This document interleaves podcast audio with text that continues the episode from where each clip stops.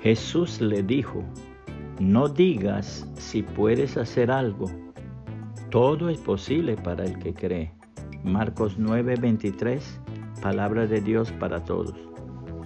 Fe que imparte seguridad. Cierto poeta y un pintor contemplaban el cuadro de Pierre Charles Poussin, el insigne pintor francés del siglo XVII, que representa el milagro de la curación del ciego Bartimeo en Jericó. El pintor preguntó al poeta, ¿cuál es para ti la cosa más significativa de este cuadro?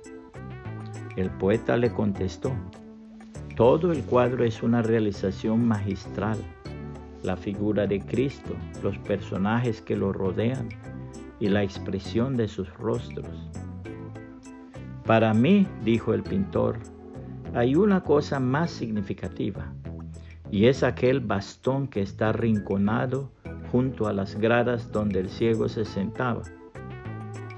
¿Y qué puede eso significar? le preguntó el poeta.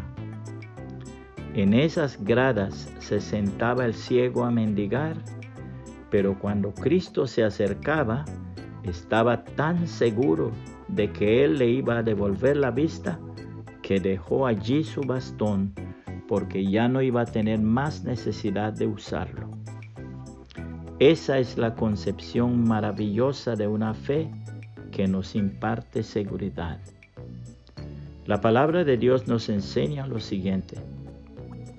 Después, los líderes judíos llamaron por segunda vez al que había sido ciego y le dijeron, da honra a Dios y di la verdad. Nosotros sabemos que ese hombre es un pecador. Entonces él respondió, yo no sé si es pecador o no. Lo que sí sé es que yo era ciego y ahora puedo ver.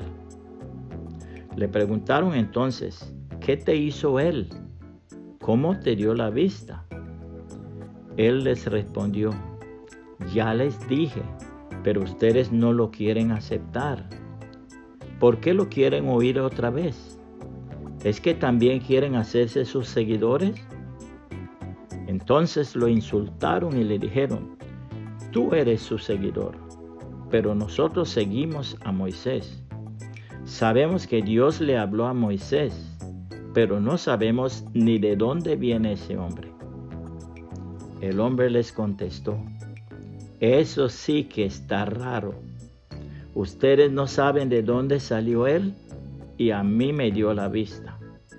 Sabemos que Dios no escucha a los pecadores, sino que escucha a los que lo adoran y hacen lo que Él quiere. Nunca hemos escuchado que alguien le dé la vista a un hombre que nació ciego.